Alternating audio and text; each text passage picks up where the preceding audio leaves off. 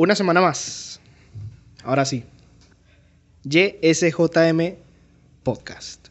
Episodio número 3. Ya. Las cosas avanzan, avanzan y de una manera muy rápida, de verdad.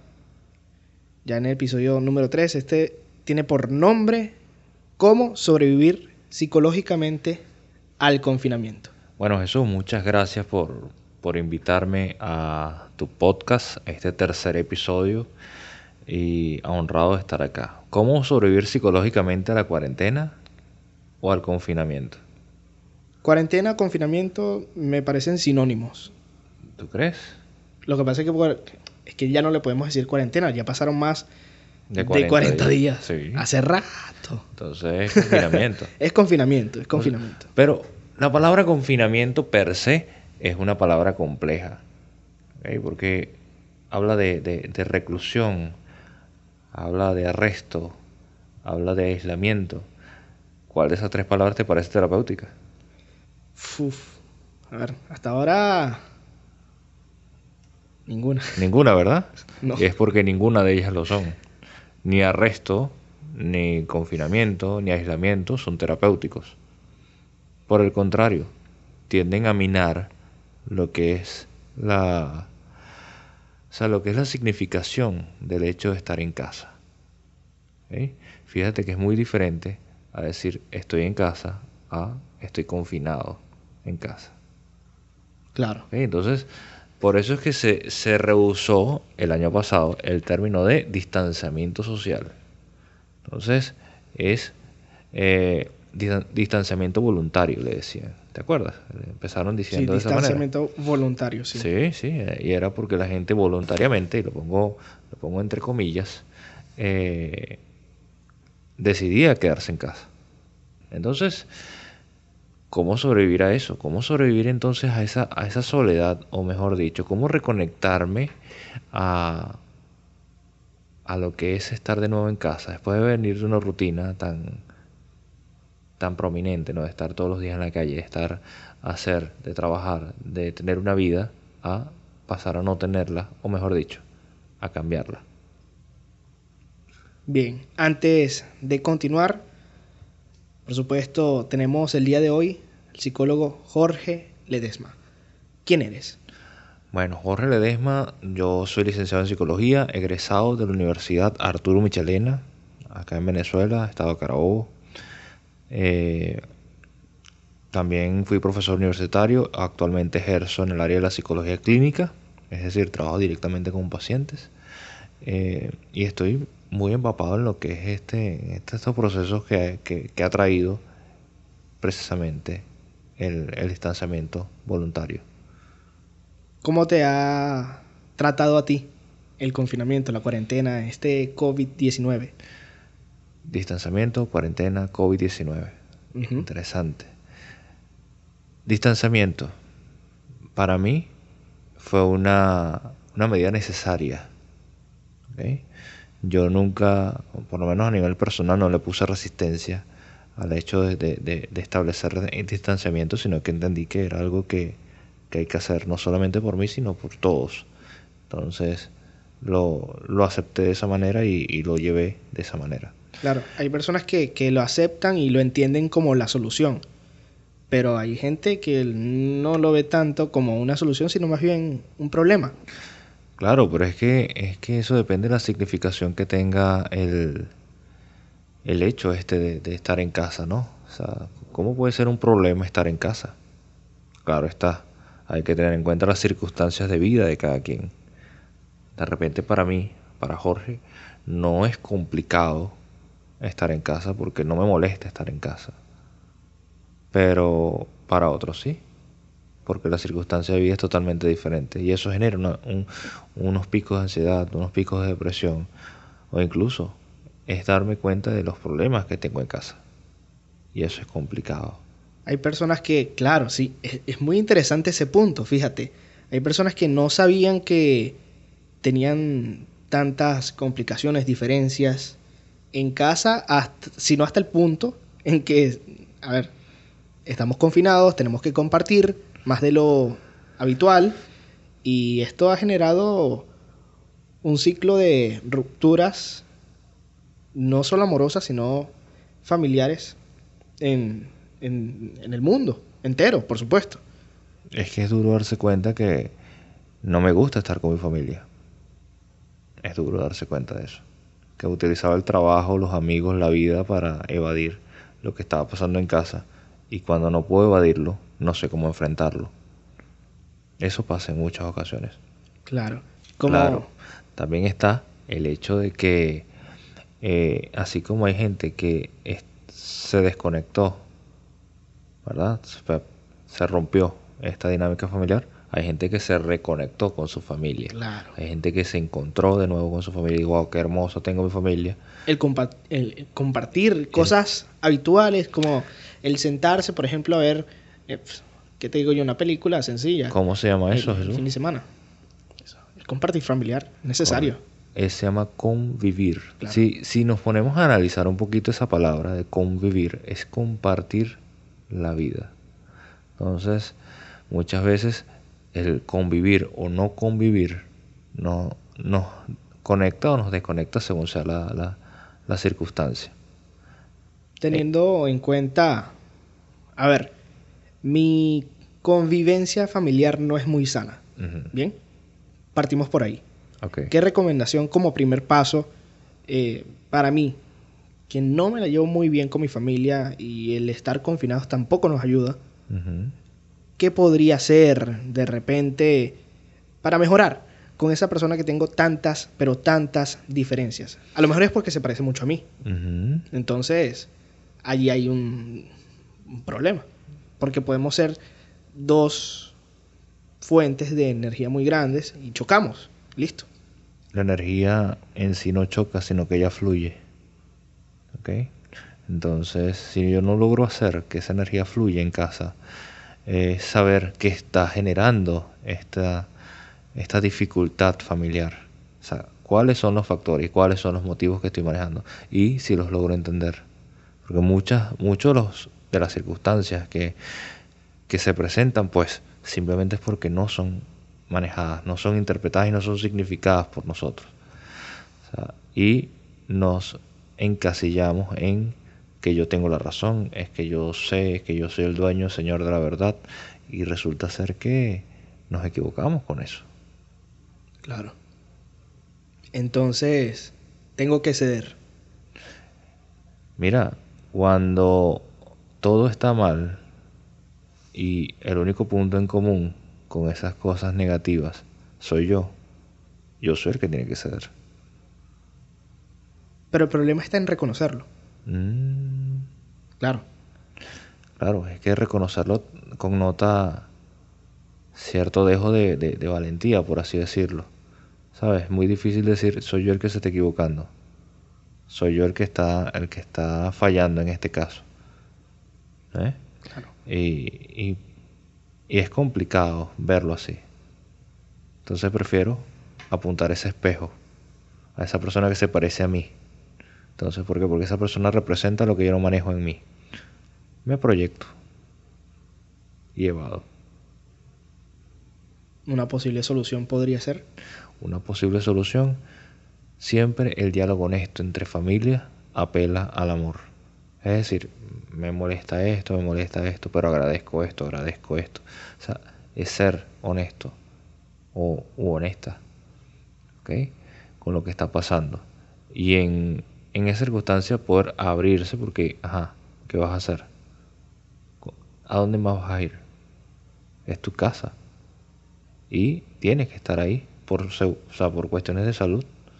Ajá, hablando de salud, se puede ver perjudicada mi salud mental en el confinamiento. Ya. Sí, claro, claro. ¿Cómo no? Depende de la, de la, del, del tipo de, de condiciones con las que estés viviendo, ¿verdad?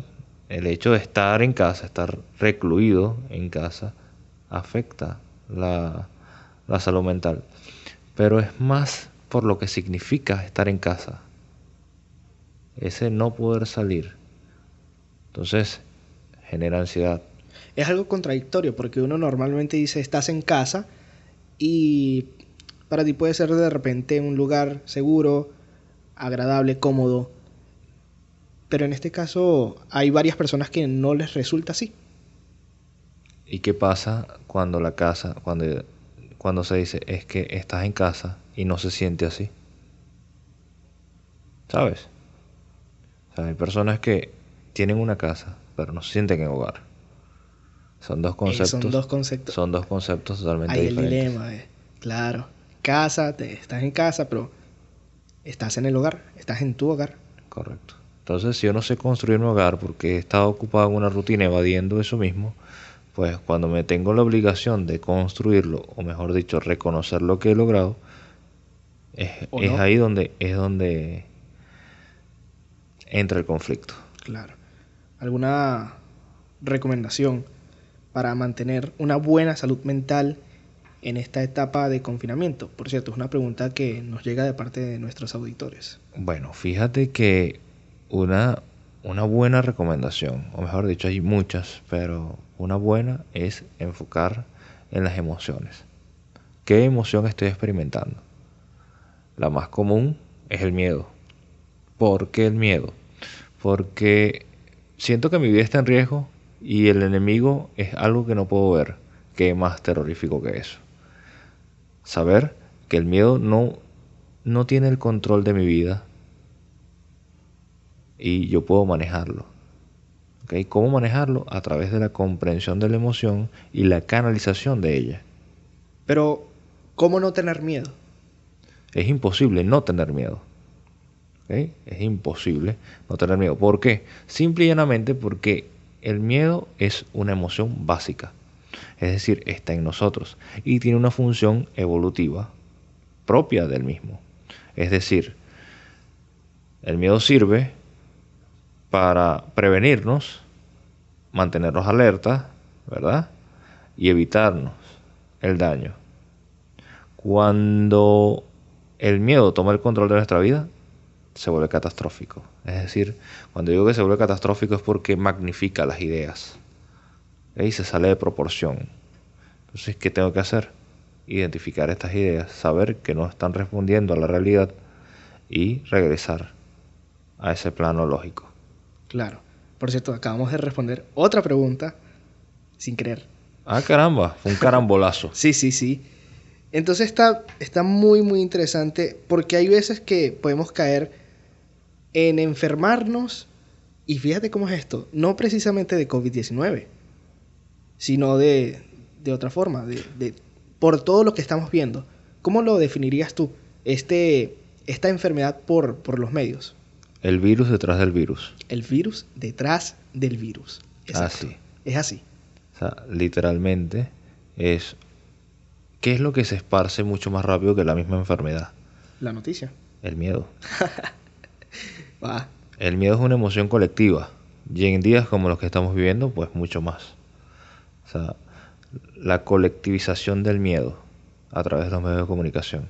Y esto es muy polémico, ¿no? Porque, ajá, yo se puede interpretar que estoy diciendo que, que estoy llamando a la desinformación. Pero no, no es eso. Es atender a la información lógica. Claro. Y también hacerlo sanamente. Porque hay muchas veces que, que magnificamos, precisamente como explicabas hace un- unos instantes, eh, tal o cual noticia que vi esta mañana. Y paso todo el día pensando en ello. Pero es que eso es intencional, Jesús. claro, Eso es intencional. O sea, los medios de comunicación no te dicen que el COVID, por ejemplo, esta pandemia, es de alto contagio, pero su tasa de mortalidad es baja. O sea, mata, lamentablemente, ¿no? Todas las muertes son lamentables, pero mata al 1% de la gente contagiada. ¿ok? Y hay factores de comorbilidad. O sea, tienes que tener, o mejor dicho, hay- tienes que tener preponderancia de morbilidad, es decir, que tiene otra patología en la cual el virus afecta ese cuerpo y termina sesgando la vida. ¿Ok? Los en los medios de comunicación no te lo dicen. No, porque eh, es muy importante también, yo lo veo desde este punto de que mientras más contagios hay más posibilidades de que el virus pues precisamente caiga en una persona que Pero es que la cuestión, la cuestión no es patología. eso. O sea, ojalá fuera tan altruista. ¿Ok? Yo creo que la intención es poner al virus detrás del virus. ¿Sabes?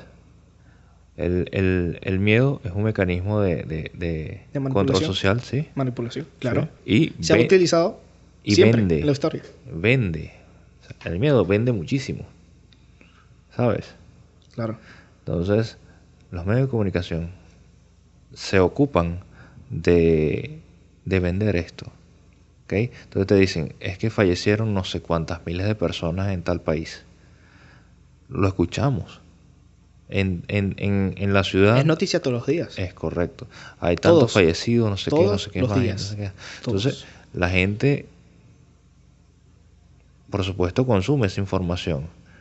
Y como no hay la otra parte, la parte positiva de cuántos recuperados hay, porque hay muchos Hay recuperados. mu- ey, es así, es, es correcto. ¿Ves? Hay una cifra muy alta de recuperados. Sería muy diferente, Jesús, si se dijera, hay tantos contagiados, hay tantos fallecidos, pero hay tantos recuperados. Entonces, la gente se da la oportunidad de tener un balance real de la situación y le ganan al virus detrás del virus. Pero como eso no vende, pues entonces hay que, hay que inflar los titulares, hay que hacerlo, hay que hacerlo llamativo Claro. para que pueda hacerse, Esto por parte de los medios, pero esto no quiere decir que usted no se cuide, por supuesto. Por supuesto. Esto va muy ligado a que seamos realistas, claro. Y en ese siendo realistas, tiene que tener conciencia. Y es que en ningún momento he dicho que el virus no sea real. Exacto. El virus es real, el virus es una amenaza y, por supuesto, atenta en contra de la vida de, de- de muchas personas, ¿verdad? Y por conciencia social y por eh, sana disposición, pues tome sus medidas. Para que sea parte de la solución. Es correcto. Y, no, parte del el problema. Por supuesto. Entonces, entonces, ya el ¿qué- problema ya, ya ha avanzado muchísimo. Un año y medio. Y cae justo. Creo que este podcast cae justo en una semana de confinamiento. Ahora que ya, de verdad, no sé si es confinamiento, si es flexible, dependiendo de las decisiones que tome el, el Ejecutivo, pero, en fin, creo que justo cae una semana de confinamiento y es muy oportuno sacarlo precisamente en estos momentos donde las personas se ven obligadas a estar en casa. Entonces, ¿qué hacer? Fíjate que, hablando del virus detrás del virus, es retomar el miedo. ¿Y qué hace el miedo en nuestro cuerpo? El miedo altera nuestro sistema límbico, ¿verdad? Y altera nuestro sistema inmunológico. Cuando estas dos cosas están alteradas, todo nuestro cuerpo está desbalanceado. Y le damos la oportunidad a esos virus, no solamente al, al COVID, sino a, a la gripe, a cualquier otra cosa que esté por ahí, pues a entrar en nuestro cuerpo y nos enfermamos. ¿En qué consiste el sistema límbico? El sistema límbico es aquel que se encarga de regular eh, lo que son la segregación de las, de las hormonas. Ok, Y el sistema inmunológico, pues es el que se encarga de defender nuestro cuerpo. evidentemente. Bien. Y en este mismo orden de ideas, con el virus detrás del virus, tengo este virus, vamos a decirle el virus, y definimos entonces el otro virus como COVID-19, ya está. Tenemos el virus, ¿bien? ¿Qué puedes desatar este virus en mi salud mental? ¿Cuáles son las posibles variantes o síntomas que puedo tener? Bueno, fíjate que eso viene ligado a lo que yo interpreto dentro de, de- lo que es el manejo de mis emociones, ¿no? Porque si hablamos del miedo, el miedo tiene sus propias etapas. O sea, el miedo es una emoción básica, pero de ahí nace la ansiedad, de la ansiedad nace el pánico. El pánico no deja de ser miedo. Entonces, es un miedo que está exacerbado y está aumentado a un nivel que el, el que lo está padeciendo no, no, no sabe cómo manejarlo. Posiblemente tampoco tiene el control sobre ese, ese miedo. Ya, ya ahí tenemos un problema. Es correcto. Entonces, cuando no hay control, como tú lo dijiste, como no hay, como no hay manejo, la palabra control me choca un poco, Manejo. pero como no hay manejo y comprensión de mi emoción, eh, se sale, ¿sabes? Realmente asume la posibilidad de manejar nuestra vida. Y Es interesante. nuestra salud se ve afectada por ello. O sea, El miedo puede controlar nuestra vida. Sí. Puede, corrijo, el miedo puede manejar nuestra vida. Sí, claro que sí. Es más, ¿cuántas personas no toman una decisión manejadas por el miedo? O dejan de hacerlo. Entonces, es el miedo el que responde por mucha gente. Y el miedo es el que está afectando a muchos y muchas en sus casas. Entonces, ¿qué hacer con él? Primero, saber que es solo una emoción. que Si yo tomo mi, mi medida de precaución, si yo hago las cosas como tengo que hacerlo, pues voy a estar bien. ¿okay? Entonces necesito ocupar mis pensamientos en cosas que para mí sean de agrado. ¿okay? Por ejemplo, me gusta la música. Pues entonces escucho música, hago música. Si sé hacerlo, lo hago. Eh, me gusta la lectura, me enfoco en la lectura. Me gusta la pintura, la pintura. El baile, el baile. Ejercicios en casa. He visto rutinas de ejercicio geniales en casa. Mucho más efectivas que en un gimnasio. Sí. Eso ayuda. De hecho, cuerpo sano y mente sana. Resulta ser que al, hacer actividad física, nuestro cuerpo responde a eso, liberando hormonas precisamente eh, que, responden a eso. ¿Sabes? Serotonina, dopamina, aumentan mis niveles de... o sea, aumentan mi, mi, defensa y mi cuerpo se siente bien. Entonces, mi mente también se siente bien. Es correcto. Entonces, entonces, empiezo a responder a eso y la vida ya no se ve tan, tan angustiante me encuentro en una situación, por ejemplo, de ansiedad. Em, ¿Qué recomendación le darías a esa persona que sufre de ansiedad en confinamiento? O sea, aparte de ya, ok, sé que puedo hacer cosas, pero la ansiedad ha llegado a tal punto que no tengo ganas. No tengo ganas de hacer lo que tanto me gusta. ¿Qué puedo hacer? Entonces, yo le preguntaría a esa persona si dejaría que el miedo le quite su vida. Porque si no tengo ganas de hacer nada, no tengo ganas de vivir, ¿voy a dejar de vivir por tener miedo? Sea, es una pregunta que vale la pena hacerse, ¿no? Es una pregunta que, que de hecho creo que le puede ser de utilidad a todo aquel que esté padeciendo ansiedad. Y yo sé que la ansiedad puede tener una, una base orgánica, yo lo entiendo. ¿Ok? pero también tiene una base muy fuerte conductual. Y a la hora de, de, de, entender eso, pues nos va a, aliviar mucho más. Fíjate algo, y es que este COVID, él tiene la particularidad de no dejarnos respirar. O sea, no solamente el hecho de que él nos da miedo y cuando tenemos miedo respiramos corto, sino que cuando Él está en nuestro cuerpo, no nos deja respirar. Y hay muchas personas que, tienen COVID-19 que lo que necesitan, más que un tratamiento, es el apoyo emocional.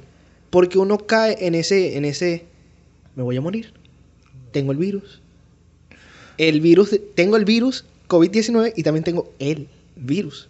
Que empeora. Emocional. y empeora mi situación.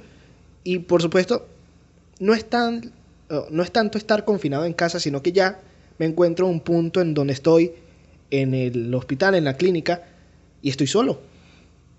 Bueno, fíjate, fíjate que ahí responde a lo que es la estigmatización de la enfermedad. O sea, usted no el que sufre de COVID no tiene la culpa de tener COVID. O sea, es algo que está en el ambiente. Es algo que está ahí.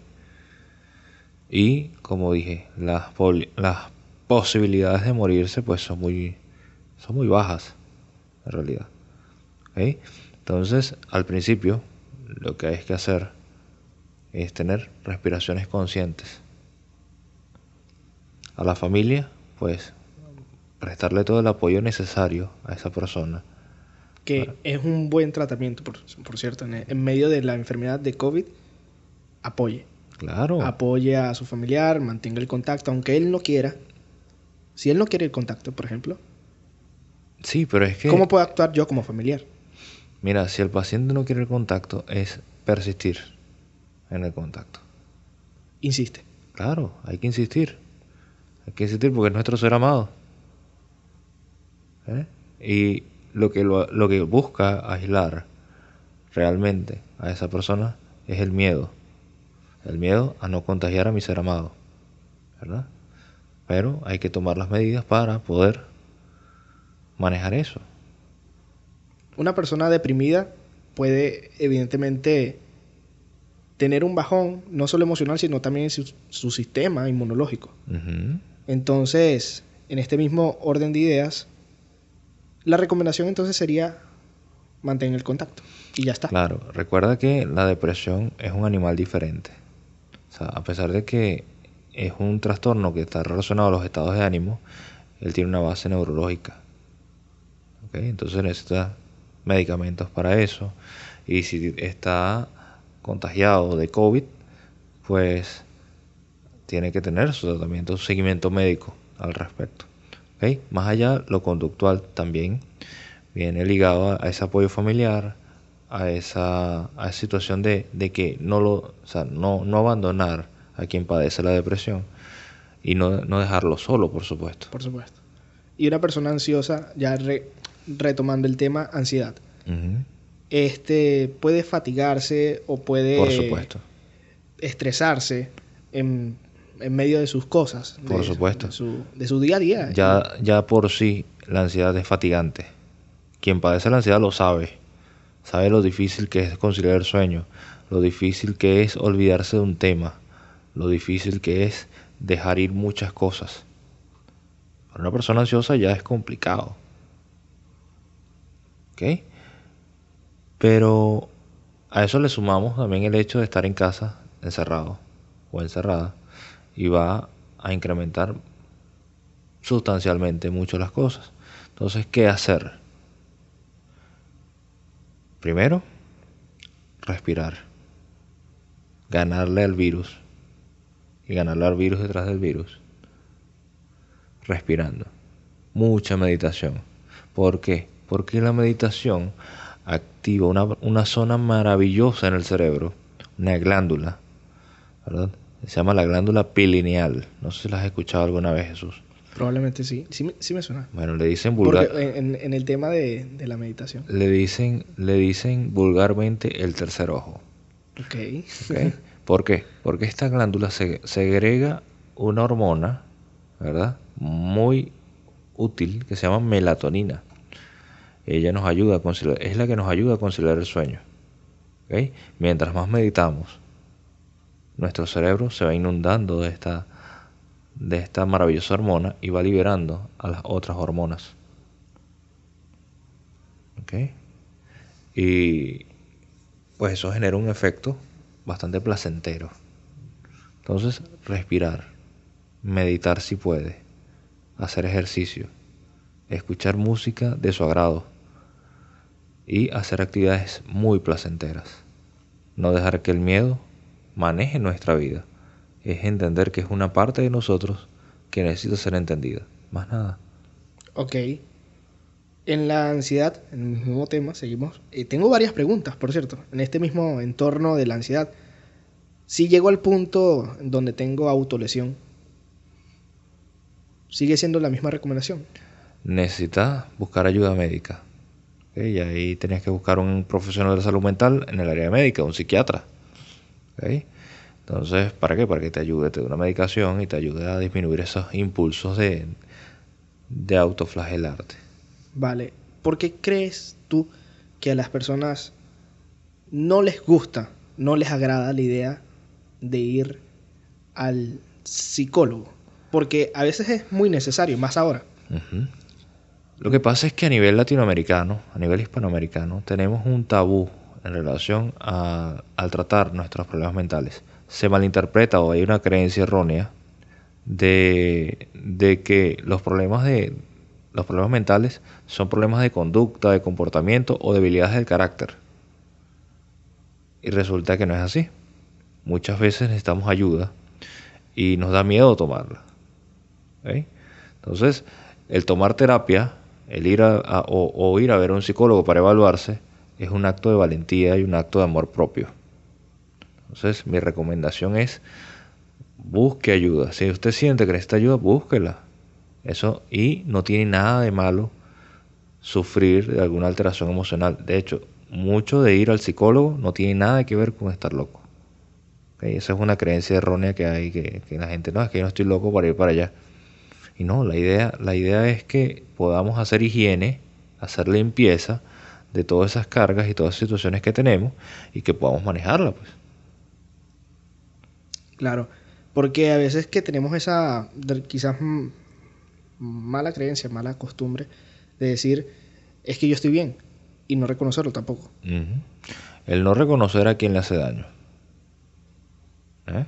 A quien, no, bueno, no, le hace daño a mucha gente, ¿no? A quien lo padece y a, y- y a quien le rodea. Porque, ¿Por qué lo traigo a colación? Porque hay muchas veces que yo digo, ¿para qué voy a ir al psicólogo? Si es que yo no, yo estoy bien, yo no lo necesito.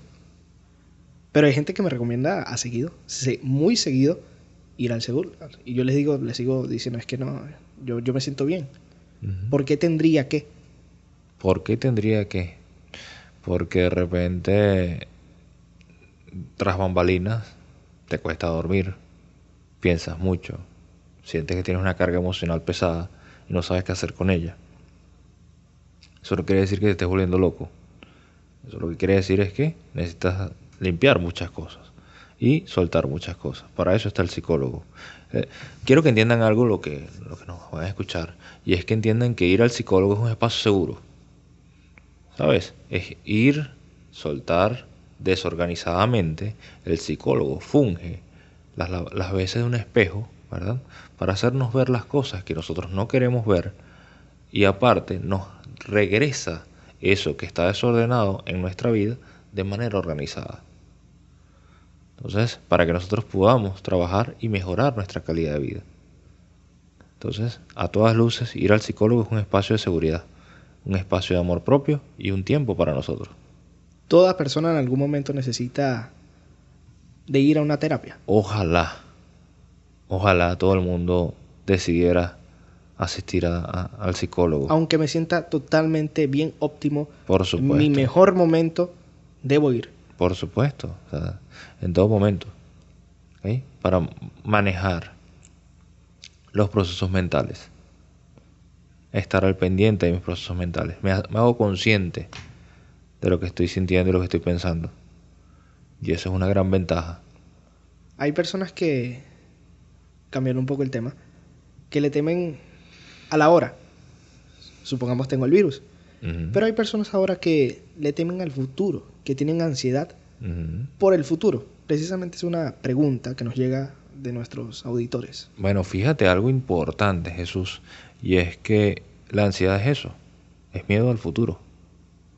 Pero en ese miedo al futuro, en esa preocupación por el futuro, me pierdo la hora. O sea, dejo de vivir el hoy, que es lo que realmente importa. Porque por la ansiedad me adelanta a eso que no ha ocurrido todavía. Entonces mi recomendación directa con estas personas es que suelten el futuro que aún no ocurre y no está escrito y vivan el día de hoy, Soltar para vivir el hoy. el hoy. Soltar el futuro porque aún no llega. Es correcto. Entonces es un ideal, Claro. es una suposición de lo que de lo que debería ser. Y ay, qué terrible es cuando no pasa de esa manera. Ya, ya tengo varias historias.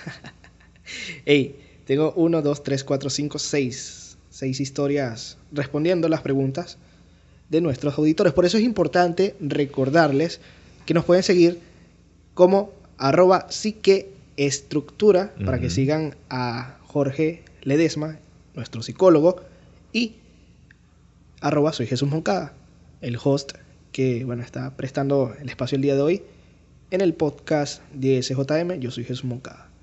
Y es muy importante decir en este momento que formaste parte, tú Jorge, formaste parte de una gran parte, vamos a ser sinceros, de mi formación mm, ya no tanto universitaria, porque sí, ciertamente fuiste mi profesor en la universidad, pero ya a nivel personal, en, en la forma en que veo las cosas hoy día, tiene mucha influencia de, de tu parte. Por tanto, si quizás le pudieras dar una recomendación a esos jóvenes hoy día para que, para que puedan de repente llevar mejor este confinamiento, donde se sienten atrapados, donde creen que están perdiendo el tiempo. ¿bien? ¿Qué, qué les dirías a, esa, a, esa, a esos jóvenes? Disfruten el tiempo. El tiempo es la única medida que el ser humano no puede controlar. ¿Ok? Él va a avanzar, estemos nosotros o no estemos. Entonces hay que disfrutarlo en la medida que va concurriendo. Mi recomendación real para ellos es que encuentren algo que los apasione y lo sigan. ¿Ok? De repente, mira, descubrí que me gustó la fotografía. Entonces empecé con lo que tengo a tomar fotografías de mi gusto y a descubrir lo hermoso y lo artístico que es.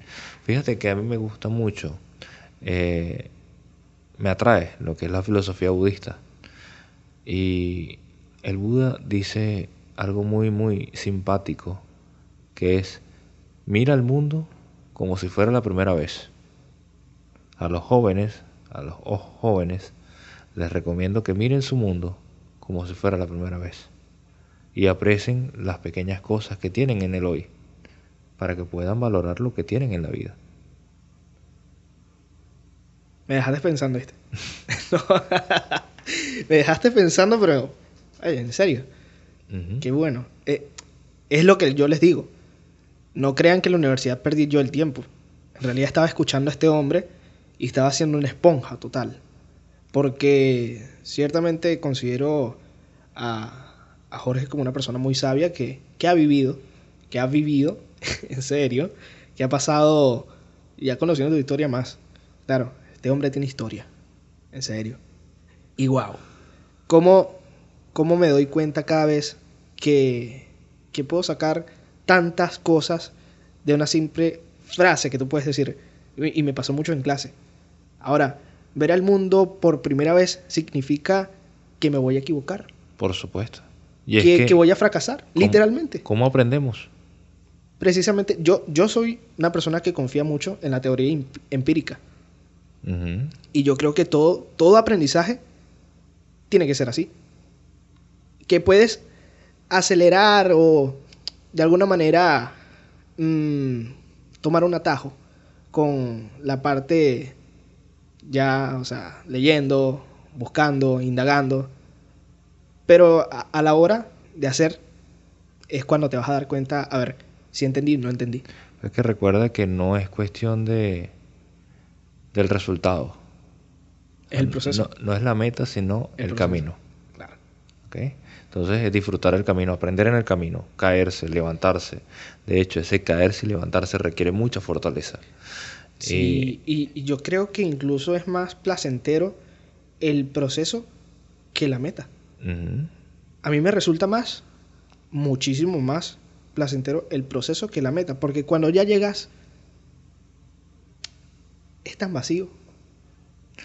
Vacío. A, a- a veces, a veces me pasa que logro, logro cosas y digo, y esto fue todo. Y ahora es cuando yo empiezo a buscar otras metas y me pongo otras cosas. Y yo porque, porque siento que, que me gusta estar en ese movimiento, en, en- en el- en el hacer, en buscar. Y entonces, ¿por qué no resignificar eso, no? En vez de preguntarnos, ¿y esto fue todo?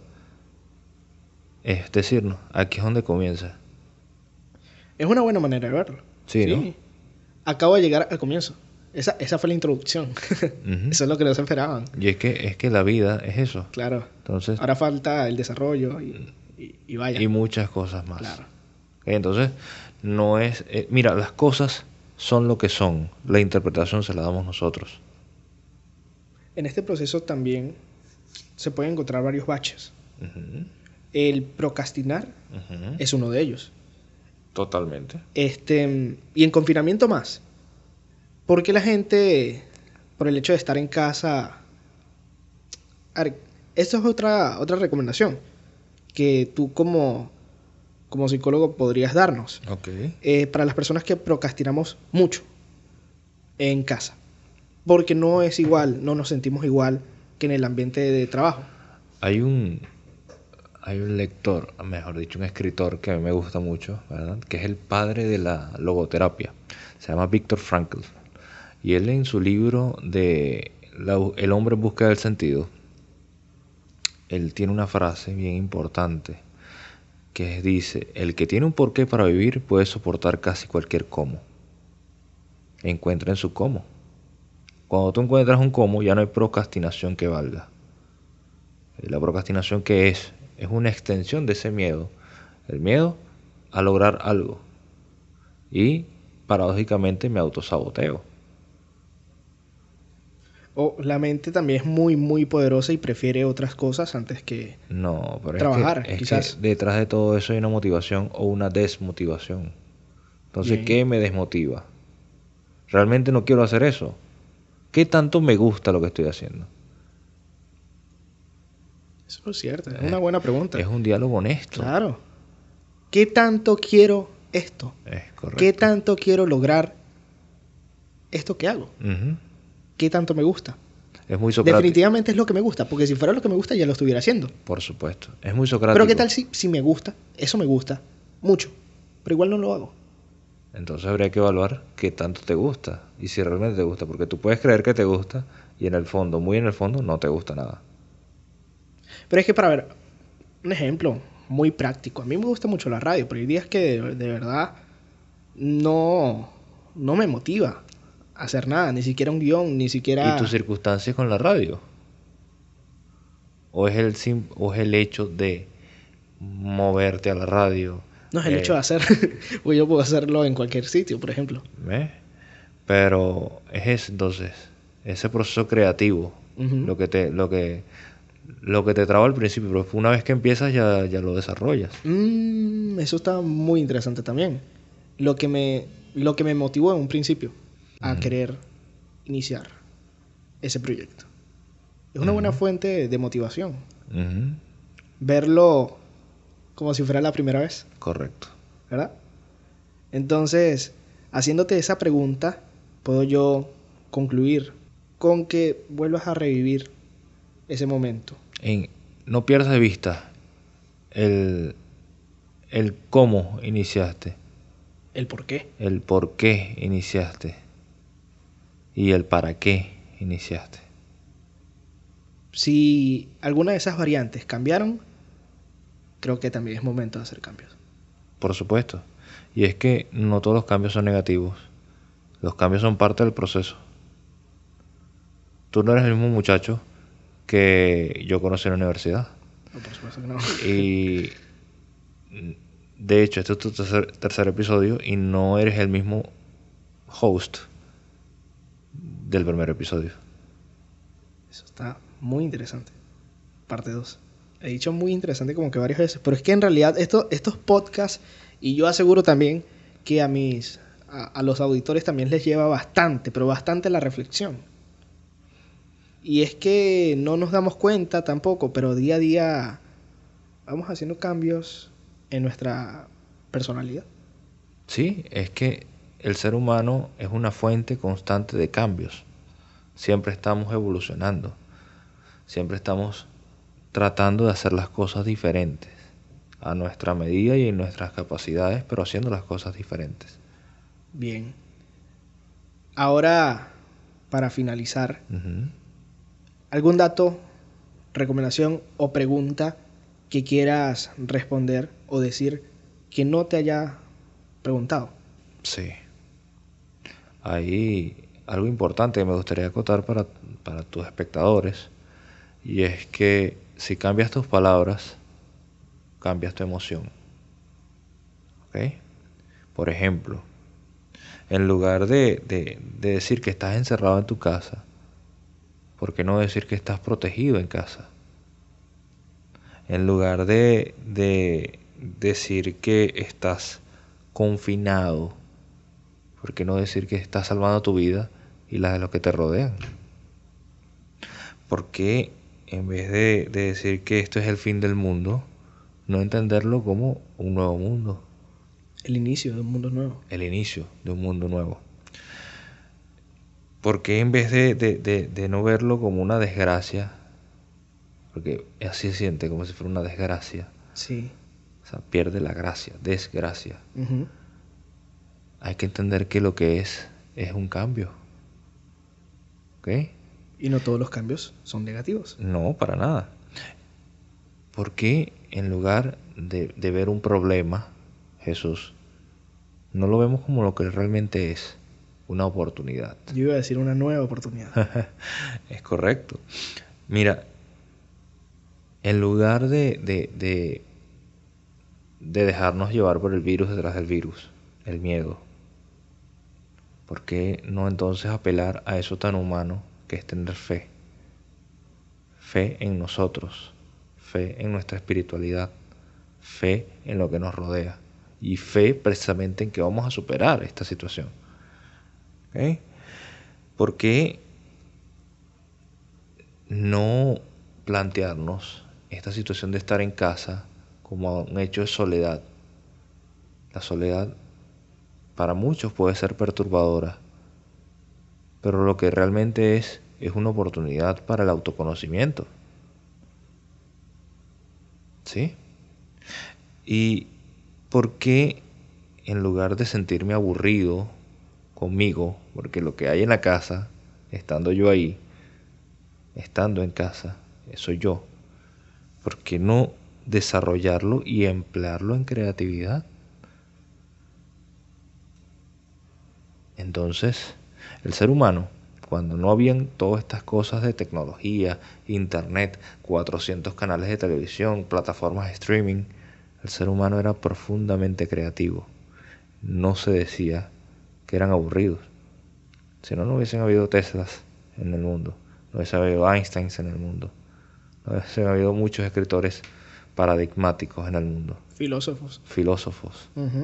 ¿Por qué? Porque en vez de decir que estaban aburridos, le dieron paso a su creatividad. Cada ser humano tiene una gota de creatividad que, que espera ser explotada. Entonces, ¿para qué dejar para mañana lo que puedo hacer hoy? Muy buena reflexión, me gustó. Y, y, y, estaba en ese medio pensando, bueno, lo que no te mata te engorda. Y lo en este caso sería lo que definitivamente no te mata, te hace crecer muchísimo más. No, uh -huh. no, no lo veas como engordar, verlo como crecer personalmente. Correcto. Y creo que esa es la invitación para el día de hoy. Ten, ten ese momento contigo mismo. Internaliza. Aprende del silencio. Aprende mucho del silencio. Y escúchate. Escúchate porque tú mismo te quieres decir varias cosas, pero es que muchas veces no te quieres escuchar. No te quieres escuchar. Felicidades, Jesús. Es un diálogo honesto. Claro. Y, y, era lo que comentaba en el primer episodio. Muchas veces que yo me sentaba a meditar y decía, momento, ya va, iba por la mitad, cinco minutos, pasaron, y, y, y es que un momento, es que estoy aquí haciendo nada. Y es que en realidad lo que tú no entiendes es que estás haciendo de todo. Internamente. Estás haciendo un mundo. Estás haciendo de ti un mundo. Estás creciendo y ampliando todos tus horizontes, todas tus cosas. Y ese momento lo necesitas. Y es tu mundo. Lo necesitas. Es, es nuestro mundo, claro. Es tu mundo, es el mío, es el tuyo, nuestro. Uh -huh. ¿Y qué puedes darle a ese mundo? Eso es todo. Creo que con esta reflexión, para que la medites. Muchas gracias, Jesús, de verdad, por la oportunidad. A ti. A ti. Y bueno, sin más, sin más nada que añadir. Educación, trabajo, respeto. Y que nunca, pero nunca, se les olvide Dios. Para hacer de Venezuela el mejor país del mundo. Chao, chao.